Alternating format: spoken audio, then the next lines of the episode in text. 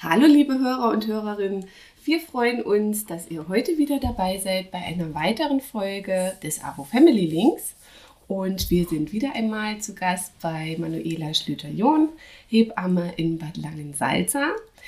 Heute geht es um das Thema Geburt in einem Geburtshaus. Wir haben dazu noch Sandra eingeladen und Sandra ähm, hat die Erfahrung selber gemacht und möchte uns heute dazu etwas erzählen. Aber vielleicht kannst du dich erstmal kurz vorstellen. Hallo, ich bin Sandra, ähm, 33 Jahre jung und bin die Mama von zwei kleinen Söhnen. Der große ist jetzt drei geworden und der kleine ein Jahr. Genau, also vor einem Jahr zur Welt gekommen. Manu war meine Hebamme sozusagen, dann die das Wochenbett übernommen hat und ja, daher bin ich hier. Genau. Schön, dass du da bist. Welcher von den beiden ist denn im Geburtshaus geboren? Der Ian. Der Ian. Der Ian ist im Geburtshaus geboren. Genau. Der Kleine, genau. Entschuldigung, ja, ja ich habe ja die Namen noch nicht gesagt, genau. Ian ist der Kleine. Genau, der ist im Geburtshaus gekommen. Und der erste äh, in der Klinik? Ja, äh, der Ewan, der Große, ist in der Klinik gekommen, aber in England. Und das war auch sozusagen ähm, der Beweggrund für mich, warum es zu der Entscheidung Geburtshaus gekommen ist. Weil in England ist das so, dass generell die Schwangerschaftsbetreuung und auch die Geburt mehr von den Hebammen geführt wird. Ich habe, glaube ich, ein oder zweimal überhaupt einen Arzt gesehen während meiner ganzen Schwangerschaftszeit. Und mir hat das sehr gut gefallen. Und daher wollte ich das gerne wieder in Deutschland genauso haben. Und das ist ja leider, sage ich mal, äh, ziemlich schwierig, eine Hebamme zu finden, die alles macht. Also die Vorsorge, die Geburt und die Nachsorge. So viele gibt es nicht mehr. Und daher bin ich auf das Geburtshaus gestoßen. Also das war der Grund, warum du dich dafür entschieden hast. Genau. Und du warst hier in Erfurt im Geburtshaus. Genau, genau, genau. Das ist das nächste hier in Thüringen. Und daher habe ich dort mein Glück probiert, sagen wir es mal so. Weil ich habe mir schon von vornherein gedacht, das wird vielleicht auch ziemlich überlaufen sein. Und ja, hatte auch ziemlich schnell, äh, nachdem ich dann erfahren habe, dass ich schwanger bin, den Entschluss gefasst, dort anzurufen, um einen Termin zu vereinbaren. War das dann schwierig? Den Termin zu bekommen? Äh, an sich nicht. Ähm, ich muss sagen, also Mitte Mai habe ich meinen Schwangerschaftstest gemacht und habe dann so angepeilt, dass ich um die sechs, sieben Wochen, glaube ich, sein werde. Und habe für Ende Juni einen Termin gekriegt. Also war dann an sich schon ziemlich weit, würde ich sagen, in der Schwangerschaft. Und ja, aber die meinten, ja, wahrscheinlich, ja, August, ach, Januar könnte der Entbindungstermin sein. Wir gucken mal in unseren Kalender. Januar ist bisher noch frei, also kann ich kommen. Na, ansonsten wäre das gleich gewesen, im Januar ist alle Hebammen sind voll, dann wäre das sozusagen von vornherein dann ausgeschlossen gewesen. Okay. Jetzt bist du ja aber trotzdem bei Manu gelandet. Genau. Ähm. Eine glückliche Fügung. Schön. Wie war da die Zusammenarbeit? Wie war so die Planung vor der Geburt? Auf Manu bin ich ja sozusagen gekommen, weil nachdem ich meinen ersten Termin im Geburtshaus hatte, ähm, ich mich dort vorgestellt habe, und Näheres über den Ablauf erfahren habe und wir dann zu dem Thema Wochenbett gekommen sind, wurde mir eben gesagt, dass natürlich die Entfernung von meinem Wohnort und Erfurt zu weit ist, dass die Hebammen das täglich stemmen können, um die Nachsorge zu machen und dass ich mir eben eine Hebamme für die Nachsorge suchen muss. Und ja, da saß ich dann danach im Auto und habe so gedacht, hm, was machst du jetzt, ne? Und bin so meine Freundin durchgegangen, die immer von einer Manu gesprochen haben. Und Manu war da und Manu war da und Manu war ganz toll. Und dann dachte ich, okay, du rufst jetzt einfach an. Genau. Und dann habe ich Manu ihre Nummer gekriegt und habe mal einfach mein Glück probiert und habe Manu auch noch im Urlaub erreicht. Und ja, und ja, so bin ich bei Manu gelandet. Ja. Genau. Also du hattest gerade gesagt, äh, das Geburtshaus hat gesagt, du sollst für die Nachsorge eine ambulante Hebamme suchen. Und jetzt machen aber Hebammen ja auch die Betreuung vor der Geburt. Hat das dann trotzdem normal stattgefunden? Also man hat ja die Wahl, das wissen ja leider auch nicht so viele Schwangere, sage ich mal, dass man sich ja aussuchen kann, bei wem man oder mit wem man die Vorsorge macht. Man ist ja nicht verpflichtet, seine Vorsorgetermine alle beim Frauenarzt wahrzunehmen. Ja, äh, viele machen das, weil eben der Frauenarzt auch sagt, okay, Sie kommen jetzt zu mir und ich weiß es sowieso am besten. Und ich habe mich aber eben dagegen entschieden und wollte eben gerne, wie in England, eben diese Hebammenbetreuung haben. Und hatte aber eben dann gesagt, ich gehe ins Geburtshaus dafür und bin dann sozusagen abwechselnd mal ins Geburtshaus gefahren zu den Voruntersuchungen, zu den Ultraschalluntersuchungen, die habe ich alle gemacht und war dafür bei meinem Frauenarzt. Der war, ich sag mal, relativ einverstanden damit, dass ich diesen Wechsel mache. Ich habe mich da schon vorher belesen und auf Probleme vorbereitet, dass es sein kann, dass die Frauenärzte auch sagen, nee, das wollen wir nicht. Also entweder kommen sie zu mir 100 Prozent oder wir lassen es. Ja. ja. Mein Frauenarzt war damit noch ganz einverstanden, also habe ich diesen Wechsel gemacht. Und ja, genau, beim Manu war ich dann sozusagen zur Vorsorge gar nicht, weil das funktioniert dann auch irgendwie abrechnungstechnisch nicht, dass man ja mehrere Hebammen dann dafür verwenden kann. Wir haben uns also nur dann vorher mal kennengelernt, haben den Geburtsvorbereitungskurs zusammen gemacht und danach bin ich dann erst zu Manu gekommen sozusagen. Ja. als das Baby da war. Genau, genau. Und die Vorsorgeuntersuchungen im Geburtshaus sind eben viel familiärer. Also man hat da wie so ein kleines, ich würde sagen Wohnzimmer vielleicht, würde ich das jetzt beschreiben. Da steht eine große Couch, da ist ein Tisch, da gibt es Tee, Kaffee, Wasser, je nachdem, was man möchte. Und man redet dann eben darüber, wie es einem so geht, ob es irgendwelche Probleme gibt. Dann wird der Blutdruck gemessen, der Urin, wie das eben beim Frauenarzt auch passiert. Ähm, die Herztöne werden gehört und der Bauchumfang wird gemessen, was der Frauenarzt ja an sich gar nicht mehr macht. Ja, also noch ähm, sehr die alte Methode, sage ich mal. Und ja, man ist da so ungefähr eine Dreiviertel bis Stunde. Also es wird sich Zeit genommen und man fühlt sich im aufgehoben. Ja. Und das war eben auch der große oder der ausschlaggebende Grund, warum ich dann auch vermehrt meine Vorsorgeuntersuchung dort gemacht habe. Weil du keine Lust hattest auf diese Arztatmosphäre und. Äh ja, dieses 0815 würde ich jetzt vielleicht nicht sagen, aber. Ablauf nach Plan. Genau, genau. Es ist ja im Endeffekt, man geht rein, dieser Checkup wird gemacht. Im schlimmsten Fall wird man jeden Tag oder jedes Mal die an das Ultraschallgerät gehängt, um einfach mal schnell zu gucken. Ne? Und danach sage ich, wie es deinem Kind geht, wie groß es ist und also drum dran. Und gibt es irgendwelche Probleme? Ja, okay, nee, dann sehen wir uns beim nächsten Mal. Und das dauert 15 Minuten. Das ist da schon anders. Und man kriegt ja ein Hebammenteam zugeteilt, das aus zwei Hebammen besteht und die machen im Wechsel die Vorsorgeuntersuchung, sodass man beide kennenlernt. Ja. So, und damit ähm, kann man natürlich auch schon viel äh, mehr Kontakt und eine Beziehung aufbauen für die Zeit dann, die man dann, also während der Geburt hat mit. Ne? Man kennt die Person. Es ist nicht so, ah, okay, wer bist du? Hallo. Wir machen das heute zusammen, sondern ich weiß, ich treffe den und den und ich kann mich drauf verlassen oder ich weiß, wenn ich Probleme habe. Sie weiß das schon. Ja, ja. ja. Genau.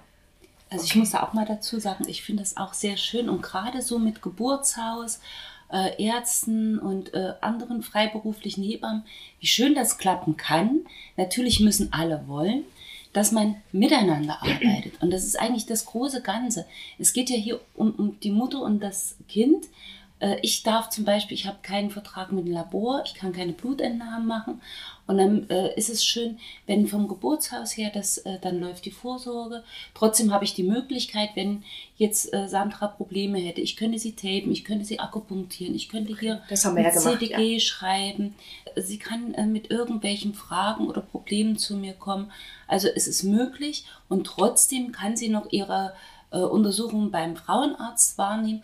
Das finde ich so wunderschön, weil das für die Frauen auch so ein bisschen wie ein behütetes Nest ist. Und sie kennen dann schon ihre Hebammen, die sie ja unter der Geburt begleiten. Und das ist ja eine sehr, sehr intime Zeit, wobei ich schon mein Wochenbettbesuche sehr intim finde und da auch sage, die Familie muss sich auf mich einlassen können. Ja, es muss, es ist ja nicht nur so, dass ich nur zu der Mutter komme, nur zu dem Kind. Da ist ja meist mehr drum und dran. Da ist, gibt es meist noch einen Partner, eine Partnerin. Es gibt äh, noch Geschwisterkinder. Es gibt Haustiere. Also, äh, so. ja, aber dass man äh, so auch die Mutter dann wieder in ihrem, in ihrem behüteten Nest besucht. Also ihr wirklich immer äh, das Gefühl eigentlich gibt, dieses, äh, ich habe das Urvertrauen in mich und in meine Situation und es ist jemand da, der mich darin bestärkt, unterstützt und, und mir den Halt gibt und die Sicherheit, die ich ja auch brauche. Irgendwo brauche ich ja auch noch dieses, dieses Netz, das mich auffängt und ich weiß, ich habe hier fachkompetente Menschen um mich herum, die sofort erkennen würden, wenn was wäre und dementsprechend. Ja. Ja. Genau. Also genau so. umfassend versorgt äh, in, der, in der Zeit. Ja, also ich bin wirklich, bin froh für alles. Also ich weiß, mein, die Hebammen im Geburtshaus wissen, was sie tun, die können ihr Handwerk, die haben da, machen ständig Weiterbildung, machen Notfallmanagement und äh, hätten immer die Möglichkeit, wenn irgendwas Unvorhergesehenes, eine kritische Situation eintritt, äh, der sie jetzt wissen, die können wir jetzt nicht mehr managen, dass sie sofort äh, die Frau auch ins Krankenhaus bringen könnten. Ja. ja. Genau. Da wären wir schon beim nächsten spannenden Punkt die, der Ablauf, die Planung und die, die Durchführung. Also du sagtest eben, Geburtsvorbereitungskurs hast du bei Manu äh, gemacht, aber genau. die ganzen Vorsorgeuntersuchungen und Begleitung vor der Geburt, das ist alles im Geburtshaus gelaufen. Also nachdem du dort angerufen hast, wurde dann das Erstgespräch vereinbart. Ja. Wie, wie war die Planung dann im Endeffekt? Wie sah das aus? Also erstmal, ich war vorher schon beim Frauenarzt, also ich wusste schon meinen offiziellen oder geplanten Entbindungstermin. Der sollte der 6.1. sein, 2022. Und damit äh, war am Anfang schon mal das Problem im Raum. Ähm, man muss wissen, das Geburtshaus hat Schließzeiten. Also die machen über die Sommerzeit, Sommerferien zu und die machen über die Weihnachtszeit zu. So, und der 6.1. lag natürlich sehr eng dran und damals aufgrund auch personeller Engpässe und so, weil man ja immer zu zweit sein muss. Und das heißt, sie brauchten noch für den Zeitraum noch eine dritte Hebamme die dann mit jemandem zu zweit ist, dass der andere in der Zeit Urlaub machen kann, konnten sie mir eben noch nicht sagen, wie lange die Schließzeit ist. Ob sie zum nächsten ersten oder davor schon wieder aufhaben, dass die Geburt überhaupt stattfinden kann. So, das schlummerte also so ein bisschen in meinem Kopf, dass ich wusste, ich bräuchte vielleicht noch einen Plan B. Hm. Aber ansonsten haben wir erstmal darüber gesprochen, wie das dann eben so vonstatten gehen könnte, äh, was ich mir eben vorstelle, was ich gerne machen würde, wie meine erste Geburt war. Darauf wird sehr viel Achtung gelegt, um natürlich auch zu sehen, wenn die, wenn die erste Geburt vielleicht auch nicht so schön war, ne? dass man das mit einbezieht und, und guckt oder auch weiß, wo man die Person dann wieder abholen kann. Äh, genau. Und untersuchungstechnisch und so haben wir beim ersten Mal an sich gar nichts gemacht, sondern wirklich nur gesprochen, ich glaube über eine Stunde. Und dann haben wir in vier oder acht Wochen, das weiß ich nicht mehr ganz genau, auf jeden Fall dann den nächsten Termin gemacht und dort fingen dann die ersten Vorsorgeuntersuchungen an. Dann haben die Hebammen immer gewechselt, wie ich das schon gesagt hatte. Ähm, zur Mitte hin dann war natürlich, leider würde ich jetzt im Nachhinein gar nicht mehr sagen, aber äh, mein Hebammenteam hat nochmal gewechselt aus personellen Gründen, also die zwei Hebammen, die ich hatte, das Team konnte sozusagen dann nicht mehr zusammenarbeiten ab Januar, also meine Geburt nicht mehr betreuen. Und deswegen wurde ich an ein anderes Team übergeben, an, ähm, an die Jutta, die dann am Ende mit mir auch die Geburt gemacht hat und an die Sibylle. Und ja, genau, die habe ich dann im Wechsel kennengelernt. Und im Endeffekt war es dann jedes Mal auf jeden Fall äh, fast der gleiche Ablauf mit diesen ganzen Tests eben, die gemacht werden müssen. Ab und an war mein Großer mit, weil der ist damals noch nicht in die Kita gegangen. Und manchmal konnte ich ihn meinen Großeltern abgeben und ich hatte aber gefragt im Geburtshaus, ob das an sich ein Problem wäre und sie sagten, nein, nein, gar nicht. Die haben da eine Spielzeugecke, ähm, er durfte die Gerätschaften sich mit angucken und die Herztöne sich mit anhören und so. Also ähm, es war schon sehr schön. Genau, ja. genau. Der, der Papa auch sozusagen, wenn der konnte und wollte, war der auch jedes Mal willkommen, ähm, was ja zu Corona-Zeiten ja nicht üblich war. Und daher war das schon hm, schön für mich. Ja, ja. ja. Und die Planung? Am Anfang bleibt das erstmal alles sehr hypothetisch und erst so um die 30. Schwangerschaftswoche, nachdem dann alle Tests gemacht wurden, nachdem geguckt wurde, ob alle Organe vorhanden sind, ob das Kind gut entwickelt ist und es keine weiteren Komplikationen geben sollte, erst dann wird sozusagen der Hebammen oder der ja, der Vertrag mit dem Geburtshaus unterschrieben. Weil die natürlich nur eine Geburt machen, die von Anfang an auf jeden Fall keine Komplikation hat. Die Komplikationen können sich entwickeln, das ist normal, aber sie müssen von Anfang an wissen, das Kind ist okay, die Mama ist okay ähm, da gibt es schon mal, sollte es keine Probleme geben. Genau. Und dann wurde der Vertrag unterschrieben und über die Rufbereitschaft gesprochen, die es gibt. Und dann alle vier Wochen und am Ende dann alle zwei Wochen. Geplant an sich, die Geburt hat man, hat man nicht. Also ich habe vorher gesagt, was ich gerne machen würde. Also mein Wunsch war eben schon wie beim Großen eine, eine Wassergeburt. Und die Möglichkeit gab es. Die haben damals im Geburtshaus ihren, ihre Geburtswanne wurde komplett neu gemacht in der Zeit, wo ich dort war. Das war also möglich. Ansonsten hätte man das dann auch normal im Geburtsraum natürlich machen können, wenn die Wannengeburt nichts wird. Genau, und man musste sich festlegen, in welches Krankenhaus man möchte. Also ähm, es gibt ja das Helios Klinikum und das Katholische in Erfurt und ich musste vorher die Festlegung machen, wenn mit mir was sein sollte oder wenn mit dem Kind was sein sollte, welches Krankenhaus rufen an. Das wurde alles in den Vertrag notiert und über Eventualitäten gesprochen, was passiert, sollte es mir schlecht gehen, dass ich dann zum Beispiel verlegt werde schon, das Kind mit dem Papa dort bleibt und dann persönlich nachfährt.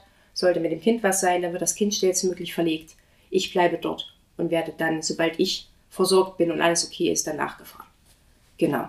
Das war so die grobe Planung ähm, und auch das Rechtliche, was wichtig ist. Genau. Sie haben so versucht, dir auch dann die Sicherheit zu geben, also Notfallplan gemacht. Genau. Und genau. Ähm, war das für dich dann ein, ein, gutes Gefühl oder hattest du irgendwann doch nochmal so ein bisschen Zweifel, ob das jetzt wirklich so die richtige Entscheidung war? Ich muss sagen, nein. Ähm, ich weiß, vom Umfeld habe ich von Anfang an immer gehört, ach, ist das sicher? Die Familie war auch besorgt. Ne? Yeah. Ist das sicher? Äh, da ist doch kein Arzt. Und wenn was ist, können die wirklich so schnell handeln? Und ich habe immer gesagt, wir sind in Erfurt. Es sind, äh, ich glaube, zwölf Minuten hatten sie eingeplant, braucht ungefähr der Krankenwagen zu uns ins Geburtshaus, damit dann schnelle Maßnahmen ergriffen werden können.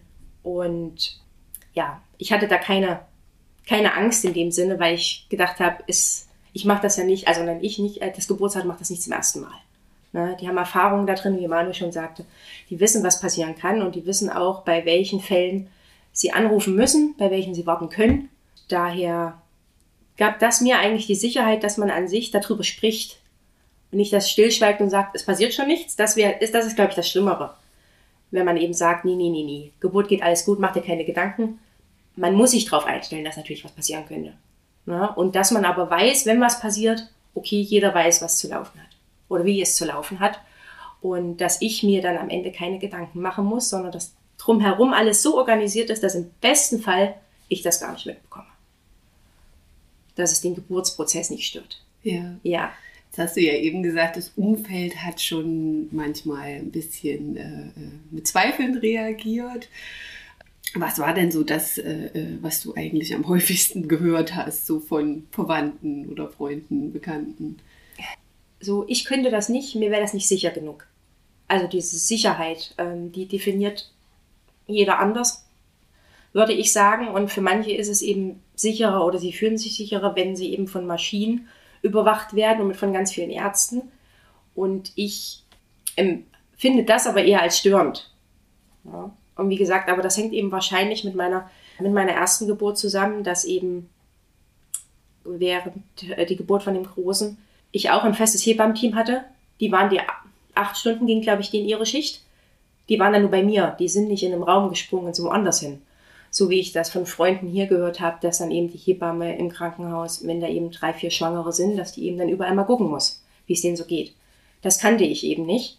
Und daher habe ich da andere Erfahrungen und empfand das eben als sicherer, auch wenn da kein Arzt war. Ja, ich habe dann immer gesagt, ja, äh, ich kann das verstehen, aber ich sag mal, so eine Geburt ist ja auch das Natürlichste der Welt. Und die Frauen machen das schon seit so vielen Jahren. Und manchmal verläuft es ja auch vielleicht komplikationsloser, weil keine großen Eingriffe gemacht werden, sondern weil man einfach das natürlich laufen lässt. Da bin ich auch der Meinung, bin ich ganz bei dir, dass die Frauen auch viel mehr verlieren, zunehmend äh, eigentlich diese, diese, dieses Vertrauen in, in die eigenen Kompetenzen. Und viele Frauen gehen wirklich ins Krankenhaus und geben sich an der Krankenhaustür ab und sagen so, nun macht und tut. Wobei der Körper das selber weiß. Ich will da nicht jetzt schönreden. Es gibt auch äh, Geburten, bei denen es Komplikationen gibt, wo man wirklich sagt, gut, dass hier jemand äh, Da war. Fachkompetentes Ja. da war. Egal wie, ob er jetzt einen Krankentransport geholt hat und die Frau ins Krankenhaus oder schon im Krankenhaus war. Das ist keine Frage. Aber äh, in vielen ist eben so eine ungestörte Geburt verläuft oft besser. Und eben diese 1 zu 1 Betreuung. Ich glaube, das ist für die Frauen auch sehr, sehr wichtig, weil ja gerade dieser Wechsel, ich muss mich jetzt in so einer Ausnahmesituation schon wieder auf jemanden Neuen einstellen. Oder es geht immer jemand weg und man fühlt sich ständig allein gelassen, was ja in anderen jetzt skandinavischen Ländern schon äh, geschafft ist, dass man das hinkriegt und äh, hier eben noch nicht praktikabel ist. Ja. Was dann eben im Geburtshaus oder zur Hausgeburt. Ja, wäre. genau. Mhm. Genau. Wie, wie war das mit den, mit den Hebammen? Also du hast gesagt, du hast ein Hebammen-Team gehabt Genau. und konntest eigentlich auch sicher sein, dass dich eine dieser beiden dann bei der Geburt begleiten wird. Ja. Ähm, aber manchmal ist es ja so, dass eine Geburt auch ein bisschen länger dauert und äh, dann vielleicht die Hebamme doch nicht 24 Stunden am Stück da ist. Wie ist das organisiert gewesen? Ich kann ja jetzt mal schon mal kurz zu dieser Rufbereitschaft was sagen, die es ja gibt. Ja. Ähm, die umfasst sozusagen an sich vier Wochen. Das heißt, zwei Wochen vor dem Entbindungstermin und zwei Wochen nach dem Entbindungstermin. Ab diesem Zeitpunkt stehen dir deine Hebammen 24-7 zur Verfügung. Die wechseln sich ab im Zwei-Wochen-Rhythmus. Also der eine macht von der einen Woche bis zur nächsten und dann fängt der andere an. Das wechselt, glaube ich. Ich glaube, bei uns war es Montag um die Mittagszeit, hat die Schicht gewechselt. Und Jutta hatte damals zu mir gesagt, oder Sibylle, ich weiß es nicht mehr, sie hat gesagt, wenn natürlich eine von uns das anfängt, dann macht die das fertig. Die sagt dann nicht, okay, meine Zeit ist rum, ich schicke dir jetzt die andere. Ne? So. Und das wäre auch so gewesen, also wenn mit mir und dem Kind alles gut ist und es da keine Komplikationen gibt und die Geburt sich aber eben zieht, dann wäre die Hebamme so lange da gewesen. Ja, ja. Jutta war am Anfang sozusagen alleine da und erst wenn diese, ich sag mal, kritische Phase, also wenn es dann ans Eingemachte geht, dann wird die zweite Hebamme dazu gerufen. Ja. Ja, genau. Okay, also die sind dann. Also im Endeffekt waren sie zu dritt, Ja. genau. Also Jutta und Sibylle, eine von den beiden wäre es definitiv gewesen.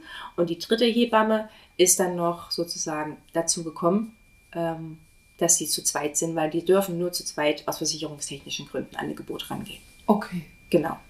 Ich habe mal von einer anderen Mama gehört, dass es in manchen Geburtshäusern so geregelt ist, dass wenn die Geburt äh, eine bestimmte Zeit überschreitet, dass dann automatisch der Weg ins Krankenhaus gemacht wird. Äh, war das in Erfurt auch so?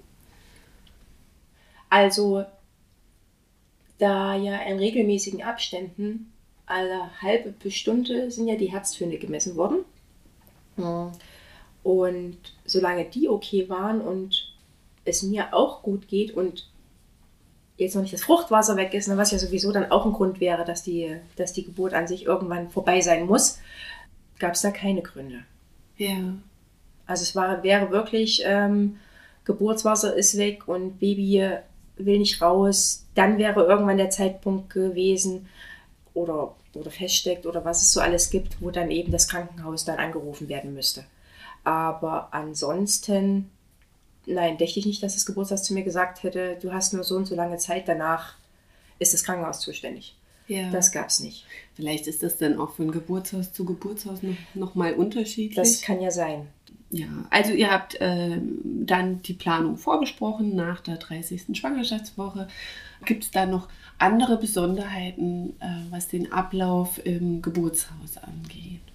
Ja, also man muss wissen, wenn man ähm, eine Geburt im Geburtshaus hat, dass es dort generell keine medizinischen Schmerzmittel gibt. Also das dürfen die Hebammen nicht, wie PDA und was man eben alles im Krankenhaus haben darf. Das geht da eben nicht. Äh, natürlich gibt es immer noch homöopathische Mittel, also wie Wärmekissen oder sowas, ne, das natürlich auch manchmal die Schmerzen nimmt. Oder dass man eben per Hypnobirthing und all die Möglichkeiten, die man hat, das eben mit einbeziehen kann, aber generell medizinisch nicht. Ist für mich als Zweitgebärende einfacher zu entscheiden gewesen, dass ich weiß, okay, ich kann das ohne. Als erstgebärende Mama, ich glaube, man kann es ohne, aber dass man das einfach weiß. Was ja da meistens eine Rolle spielt. Auch. Ja. Okay, also Planung und Vorbereitung, das war alles gut durchgesprochen. Du hast dich Genau. da gut aufgehoben und auch sicher gefühlt. Ähm, wie ist es denn dann tatsächlich abgelaufen? Tatsächlich abgelaufen, ja. Äh, bei mir sind mitten in der Nacht, wie bei dem, bei dem Großen auch schon, die Wehen losgegangen. Ähm, das war so gegen zwei, kann ich mich daran erinnern. Und ich glaube, wahrscheinlich für mich der Vorteil war natürlich auch, dass ich, dass ich eine Zweitgebärende war. Das heißt, ich habe mir da anders drüber Gedanken gemacht. Ich habe gedacht, okay, gut, wen, Sandra, beim ersten Mal hat es ewig gedauert, du hast Zeit. Du hast Zeit. du hast Zeit. Also äh, habe ich mich dann erstmal wieder ins Bett gelegt und wie man das ja so machen soll, ne? Und den Körper schonen und ausruhen. Und habe dann gewartet und nach zwei, drei Stunden habe ich dann aber beschlossen, hm, vielleicht fühlt es sich doch schon ein bisschen anders an, als es sich, wie ich mich erinnern konnte, an meine Erstgeburt angefühlt hat. Und dann haben wir irgendwann beschlossen, lass uns jetzt Jutta anrufen, weil die hatte dann sozusagen Dienst. Und dann haben wir Jutta angerufen und die ging gleich dran und hatte mich eben gefragt, wie ich mich fühle, wie die Wehenabstände sind, ob ich ein Fruchtwasser verloren habe und was ich denke. Ja, und habe ich gesagt, Jutta, ich glaube, die Wehen fühlen sich anders an, als sie damals bei den Großen waren. Hm, hat ihr das erklärt und dann hat sie gesagt, ähm, okay, vielleicht ist es besser, ihr macht euch dann in der nächsten Zeit los. Und dann haben wir noch die Großeltern verständigt, weil ja jemand nach dem anderen Kind gucken musste. Das ist natürlich dann so eine Planungssache, ne? Ähm, aber ich glaube, für Krankenhaus genauso, dass man natürlich, wenn man noch ein anderes Kind hat oder, oder Haustier oder wie auch immer, auf was aufgepasst werden muss, dass man das dann mit einplant. Und ja, wir sind dann halb sieben nach Erfurt gefahren, noch schön in der Dunkelheit. Und das Lustige war, ich weiß, dass ich mir einen Tag vorher noch mit Manu einen Termin ausgemacht hatte zum CTG schreiben, weil ich war ja schon dann den nächsten Tag schon zwei Tage drüber und sollte dann nochmal zum CTG schreiben. Und ich weiß früh im Auto, ich habe es noch geschafft, Manu eine SMS zu schreiben und habe geschrieben, Manu, ich sag den Termin für heute ab. Ich brauche nicht zum CTG kommen. Ich glaube, er kommt heute. ja, genau. Wir sind dann nach Erfurt gefahren. Ähm, das ging auch relativ gut. Das war auch so eine Sache, wo viele Angst hatten, dass die Fahrt zu weit ist. Und das hat aber relativ gut geklappt. So eine Dreiviertel bis Stunde hatten wir eingeplant und die haben wir auch gebraucht und sind dann gegen halb acht, dreiviertel acht im Geburtshaus gewesen. Mir ging es an sich gut, außer extreme Rückenschmerzen, die ich hatte. Und Jutta war schon da und hat an sich schon Licht angemacht und Kaffee angesetzt und so. Das sind so Sachen, die sie schon vorbereiten wollte. Und genau, ähm, noch dazu, ich glaube, das hatte ich vorhin ja noch nicht erwähnt, man hat natürlich wie im Krankenhaus eine Packliste, was man mitbringen muss. Mm, Im Geburtshaus braucht man aber zu den Sachen für sich selber und das Baby eben auch noch Bettwäsche und Handtücher. Das wird nicht gestellt, das bringt man selber mit, um sozusagen den Raum dann, den Geburts- und Kuschelraum, würde ich ihn jetzt mal nennen, dann vorzubereiten. Ja, da steht ein großes Bett drinne. Das ist aber nicht, da wird nicht die Geburt drinne abgehalten, sondern das ist für später die Kuschelzeit, die Ankunftszeit. Und das wurde bezogen. Also das hat mein, äh, mein Partner Chris und äh, Jutta haben das zusammen gemacht.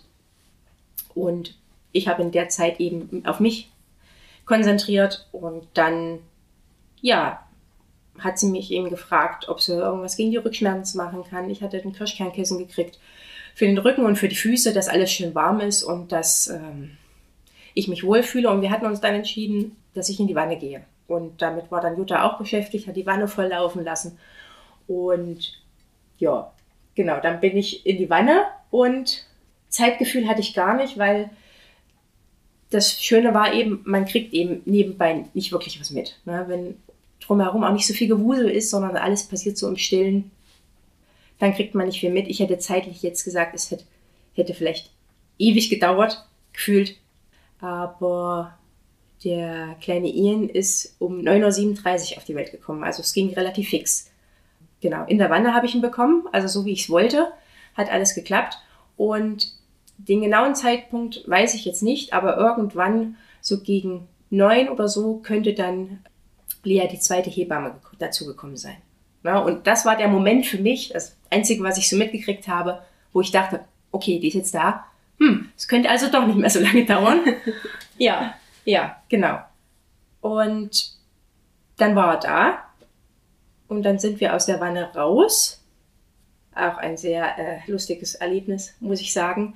Ähm, so mit äh, Nabelschnur zwischen den Beinen noch in einen anderen Raum zu laufen und Baby im Arm. Aber ich war sehr gut drauf. Also mein Kreislauf, alles war stabil. Und wir sind dann in diesen Kuschelraum sozusagen und ja, haben dann dort gewartet, bis die Nabelschnur auspulsiert. Das wird generell dort gemacht. Die Zeit nimmt man sich, sage ich mal. Es gibt keine Hektik in dem Sinne. Also man hat danach so viel Zeit, wie man eben braucht. Die bleibt bei dem Geburtshaus. Ja. Und ja, danach ist dann die Nabelschnur durchtrennt worden. Das hat der Papa gemacht. Und ähm, wie habe ich, ich habe so schön in meinen Notizen geschrieben, ähm, gestillt, genäht, geduscht, so wie ich mich daran erinnern kann. Genau, duschen war ich auch noch, weil mein Kreislauf auch okay war. Und dann wird die U1 gemacht von den Hebammen. Also er ist gewogen worden und geguckt, ob alles da ist und alles dran ist. Der Papa hat ihn umgezogen. Und ja, und dann lagen wir da rum und haben gekuschelt und gegessen und Kaffee getrunken. Hat eben keine Krankenhausatmosphäre oder irgendwas. Ne? Also es ist, ich würde sagen, es ist eben fast, als wenn man daheim ist. Dann, äh, nachdem das dann alles so vonstatten gegangen ist, ich glaube, so gegen zwei oder so hatten wir uns dann entschieden, dass wir uns auf den Heimweg begeben. Jutta hatte vorher noch die Papiere fertig gemacht. Das macht auch das ganze Geburtshaus, was dann an ähm, das Standesamt geht in Erfurt, wo man ja dann die Geburtsurkunde herkriegt. Und alles drum und dran. Und ich sage mal, der einzige Schock dann noch an dem Tag war, dass nachdem wir Ian in die Babyschale gesetzt hatten, ist seine Atmung komisch geworden. Ähm, und dann haben die Hebammen ihn nochmal rausgenommen und haben äh, Sauerstoff gemessen und Blutdruck und also drum dran. Das war alles super, aber sie hat eben gesagt, zur Sicherheit würden sie gerne ins Krankenhaus mit ihm fahren. Und dann hatte Jutta das Helios Klinikum kontaktiert, die Kinderstation, und hat den, den Fall geschildert, wie es aussieht, dass jetzt gerade der kleine Ian zur Welt gekommen ist und wie die Probleme sind und dass sie gerne kommen würden. Und die haben gesagt, ja, dann kommen sie rüber. Und dann ist Jutta mit uns im Auto, ähm, also sie saß hinten mit ihm, mit zusätzlichem Sauerstoffgerät, falls wirklich was passieren sollte, weil man braucht ungefähr, wie gesagt, zwölf Minuten bis ins Krankenhaus sind wir ins Helios Klinikum gefahren. Dadurch, dass man eine Hebamme dabei hatte, auch ganz ohne Probleme durch den Eingang gekommen in die Kinderstation. Da musste ich dann mein Kind das erste Mal abgeben. Das war ein bisschen komisch, weil durch Corona, ne, Kind genommen und weg. Und die haben einen Check gemacht und es war alles fein. Also wahrscheinlich war wirklich die Haltung in der Babyschale der Grund, warum er so flach geatmet hatte. Und ja, dann haben wir Jutta wieder mit zurück ins Geburtshaus genommen, abgeliefert und sind heim. Genau, mit ähm, meiner Portion Sushi, was das Ziel für mich war nach der Geburt. Ja, und abends ist dann das erste Mal Manu gekommen. Yeah. Und hat, genau, weil das war der, was war Jutta wichtig, dass eben abends nochmal jemand über uns guckt, dass wir sozusagen nicht in die erste Nacht noch in die erste Nacht gehen, ohne dass wir nochmal einen Check hatten. Und da ist Manu dann gleich gekommen. Ja. Genau, ja. Und ähm, klingt so ein bisschen nach einem Tagesausflug. ja, am Ende. Bis auf die Geschichte, die dann ja doch nicht ja, so schön war mit dem ja, Kranken, mit dem ja. Klinikum. Aber ähm, ein Glück, dass ich so eine gute Hebamme hatte, die das mit uns alles gemanagt hat und die sich darum gekümmert hat und man dadurch nicht alleine war. Ne? Ja. Genau. Das hat so ein bisschen Last weggenommen, glaube ich. Und im Endeffekt natürlich, währenddessen ich dann noch, glaube ich, mit ihnen gekuschelt habe, haben alle dann den Raum wieder aufgeräumt. Äh, wir haben die Bettwäsche und die Handtücher mit nach Hause genommen, haben die Oma, einer Oma gegeben zum Waschen, haben gesagt, es wäre nett, wenn du das machst. Weil der Kleine hatte sich, glaube ich, zwei oder dreimal voll gekackt. Also es war, es war keine Sache, die man dann in der, in der Anfangszeit selber machen möchte. Genau. Und ja, Ja. also wie ein Tagesausflug, genau. Es war am Ende, man ist früh los ohne Kind und kam abends wieder heim mit Kind. Genau, ja. Und Manu, du hast abends noch da. Wie war es für dich, äh, die, die Sandra dann oder Sandra und Familie da zu Hause Ja. zu sehen? Sehr schön. Also es war wirklich, ich habe eine entspannte Familie und das war auch alles. Sandra lag da auf der Couch und hat gekuschelt und es war, es war so, so glücklich alles. Es war, also es fühlte sich gut an und äh, es war ja auch so ein bisschen so Eintauchen jetzt wieder äh, in, in dieses Familienglück und äh, dadurch, es war eben auch sehr gut, dass wir uns kannten. Dadurch ist man eben äh, selber auch äh, viel gelassener. Sandra hat es äh, so selbstverständlich dann auch, ist das ja auch alles hin. Ich habe dann nochmal geschaut nach ihr, nochmal geguckt, ob auch die Gebärmutter, ob das in Ordnung ist, dass es keine Nachblutungen gibt. Es sind ja immer so diese ersten Stunden, gerade nach der Geburt, kann ja doch nochmal was auftreten. Hat den Kleinen angeschaut, habe aber auch gerade den Abend gesagt, den packen wir jetzt nicht noch aus. Ich gucke mal so drüber.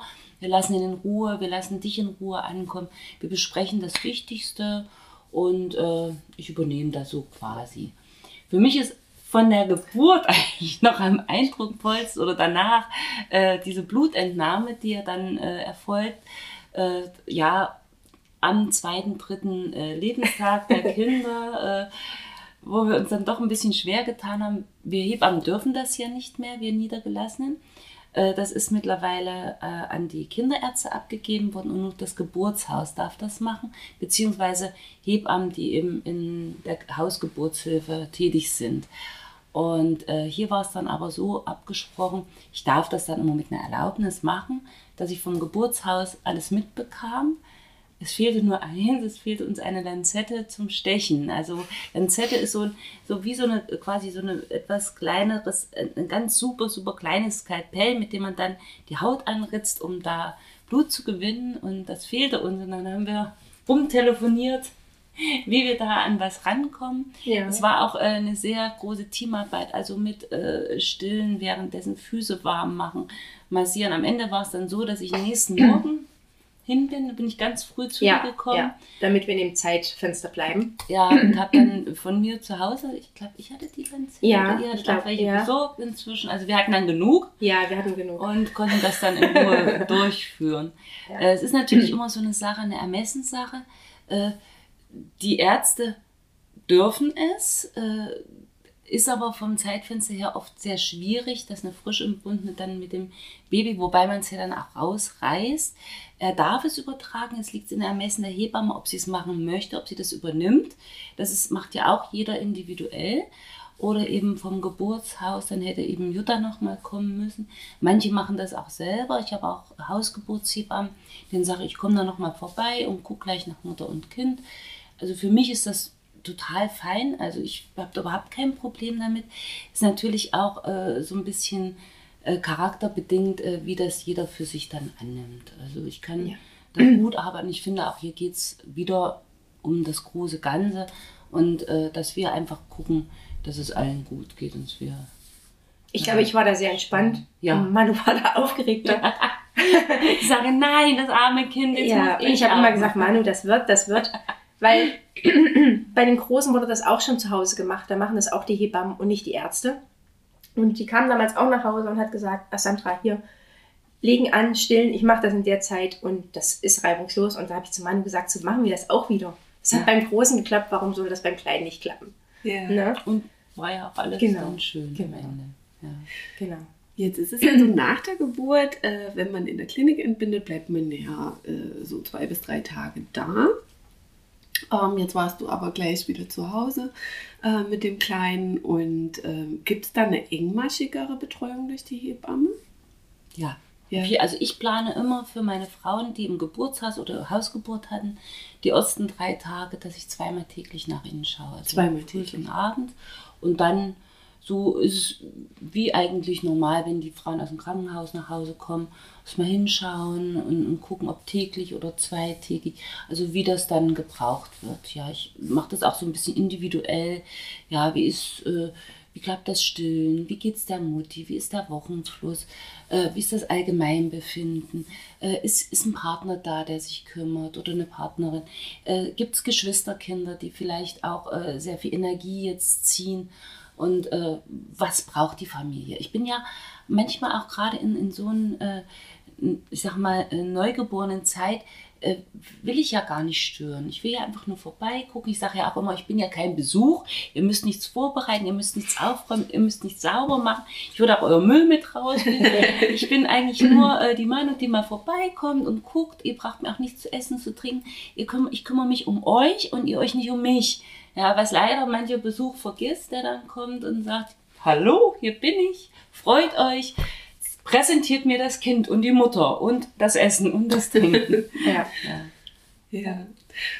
Und ähm, wurde vorher auch schon besprochen, so, wenn ihr merkt, dass das und das passiert, dann solltet ihr das und das machen. Also ist das auch im Geburtshaus schon besprochen worden? Also wir haben im Geburtshaus tatsächlich natürlich über die Nachsorge gesprochen. Eben aus dem Grunde erstens dieses neugeborene Screening, dass ich mich eben mit Manuel darüber verständigen muss, ob sie das machen möchte, weil ansonsten eben wäre dann, hätte das der Kinderarzt machen müssen und oder Jutta wäre eben gekommen und dann wusste ich, wir müssen noch einen Hörtest machen. Das hätte ja auch das Krankenhaus an sich macht das in der Zeit, in der man noch dort ist. Das sind eben alle so Sachen, die zusätzlich natürlich auf einen zukommt, wenn man sich für eine Hausgeburt oder Geburtshaus eben entscheidet. Aber dadurch, sage ich mal, dass man das vorher weiß und das äh, einplanen kann, Genau. Also wir wussten, wie wir uns zu verhalten haben und natürlich, äh, welche Anzeichen das Baby, wenn das das und das zeigt, dass das eben ein Notfall wäre. Und ja, ja genau. Und du warst aber alleine im Geburtshaus oder kommt es auch vor, dass zwei äh, äh, werdende Mamas da gleichzeitig da sind? Also gehört habe ich davon noch nichts. Ich war alleine im Geburtshaus. Es wäre auch schwierig, weil es ja nur einen Geburtsraum gibt, ja. wo die zweite Mama dann hin soll. Ich weiß nicht, ob die dann planungstechnisch dann vielleicht sagen, das haut nicht hin, ne? weil wir haben in dem Zeitraum die Mama ähm, da noch in dem engen Zeitraum noch eine zweite Mama zu nehmen. Das weiß ich jetzt gar nicht. Also ich war auf jeden Fall alleine dort und ja, genau. Ja. Ja. Ich hatte, also Jutta hatte dann mit uns eben gesagt, wenn ihr euch sozusagen als Viererfamilie gefunden habt und ihr gerne nochmal darüber reden möchtet, dann treffen wir uns gerne nochmal und wir haben uns sozusagen nach fünf Monaten nochmal getroffen im Geburtshaus. Ähm, also Chris, ich und Ian mit, mit Jutta zusammen und wir haben, glaube ich, eine, anderthalb Stunden an sich über den Tag nochmal gesprochen. Ich habe ein Geburtsprotokoll gekriegt, was sie währenddessen schreiben müssen, aus versicherungstechnischen Gründen. Genau, das habe ich den Kopie davon gekriegt. Und ja, man hat sozusagen nochmal Zeit gehabt, den Tag Revue passieren zu lassen. Und das hat man woanders auch nicht. Ne? Also im Krankenhaus ist das dann auch, da war die Geburt und man ist entlassen und klar, es gibt eine Akte dazu, aber niemand wird dir haargenau mehr sagen können, wie, was war. Genau, ja. das war noch sehr, sehr schön und vielleicht so im Nachhinein natürlich auch ein Grund, warum man das nochmal machen würde, vielleicht. Ne? Ja, also für dich eine durchgehend positive Erfahrung, du würdest das wieder so machen ja. und würdest das wahrscheinlich unseren Hörern und Hörerinnen auch so auch empfehlen. empfehlen. Genau, genau. Ja, jetzt ist es ja so, äh, dass, dass man unter Umständen ja dann einen Eigenanteil hat, was die Kosten betrifft. Äh, wie hat sich das oder wie war das? Also man hat diese, diese Rufbereitschaft. Die beläuft sich zum damaligen Zeitpunkt, äh, waren das 600 Euro, die man zahlt für diese vier Wochen, damit diese zwei Hebammen, das Hebammenteam, was man eben hat, eben für einen alleine da ist. Genau, genau. Das Positive ist aber, äh, die Krankenkasse hat uns einen Zuschuss von 250 gegeben. Die sozusagen waren es für uns nur noch 350. Das ist natürlich viel Geld. Das muss man vorher wissen, ob man das machen möchte. Uns war es eben aber wichtig, dieses, dieses, dieses Gefühl, dieses familiäre Gefühl zu haben. Und daher haben wir gesagt, okay, ja. wir, wir wissen, die Kosten gibt's. Genau. Das hat man euch ja wahrscheinlich im Vorfeld ja, auch. Ja, ja, das ähm, war mit dem, mit dem Vertrag und mit allem wurde da vorher drüber gesprochen. Genau. Und es war jetzt nur die Kosten für die Rufbereitschaft oder gab es noch andere Sachen, Nein. die ihr als Privatleistung Nein, zahlen? ansonsten der Rest wird ganz normal mit der Krankenkasse abgerechnet, weil die Vorsorgeuntersuchung, wie ich ja am Anfang schon gesagt hatte, ob ich die nun beim Frauenarzt machen lasse oder bei einer Hebamme, das spielt für die Krankenkasse keine Rolle. Und daher gibt es da keine Extrakosten für einen. Ja, okay, ja, super spannend. ja, ich denke, dass das jetzt für viele sehr, sehr aufschlussreich war und auch vielleicht nochmal ein Grund, so ein bisschen mehr sich nochmal in die Richtung zu orientieren, ja. zu gucken. Wir bedanken uns auf jeden Fall, dass du dir die Zeit heute für uns genommen hast. Ja, gerne. Und ja, für unsere Hörer und Hörerinnen, wenn ihr noch Fragen habt zu dem Thema, dann dürft ihr uns gerne äh, äh schreiben oder uns anrufen. Unsere Kontaktdaten findet ihr auf unserer Homepage im AWO Regionalverband AWO Mitte Westthüringen unter den Schwangerschaftsberatungsstellen Bad Langsalza und Mühlhausen. Gibt es was, was du noch zum Schluss unseren Hörerinnen und Hörerinnen Was ich noch sagen möchte, ja. Also ich hoffe, äh, ich konnte äh, das Thema Geburtshaus euch ein bisschen näher bringen und euch erklären und vielleicht auch ein bisschen die Angst nehmen, dass es die meiner Meinung nach nicht gibt. Also wenn ihr euch vielleicht auch wohler fühlt mit einer mehr familiären Situation und nicht so sehr den medizinischen Rahmen drumherum braucht, dann ähm, ist auf jeden Fall ein Geburtshaus eine sehr gute Idee. Und im Vergleich zur Hausgeburt, das war auch der Grund, warum Geburtshaus, äh, man hat dann eben, das ist alles nicht zu Hause. Ne? Man kommt nach Hause und das Zuhause ist schön, ich muss da nichts mehr machen, aufräumen, genau. Ja. Okay. Super, danke schön.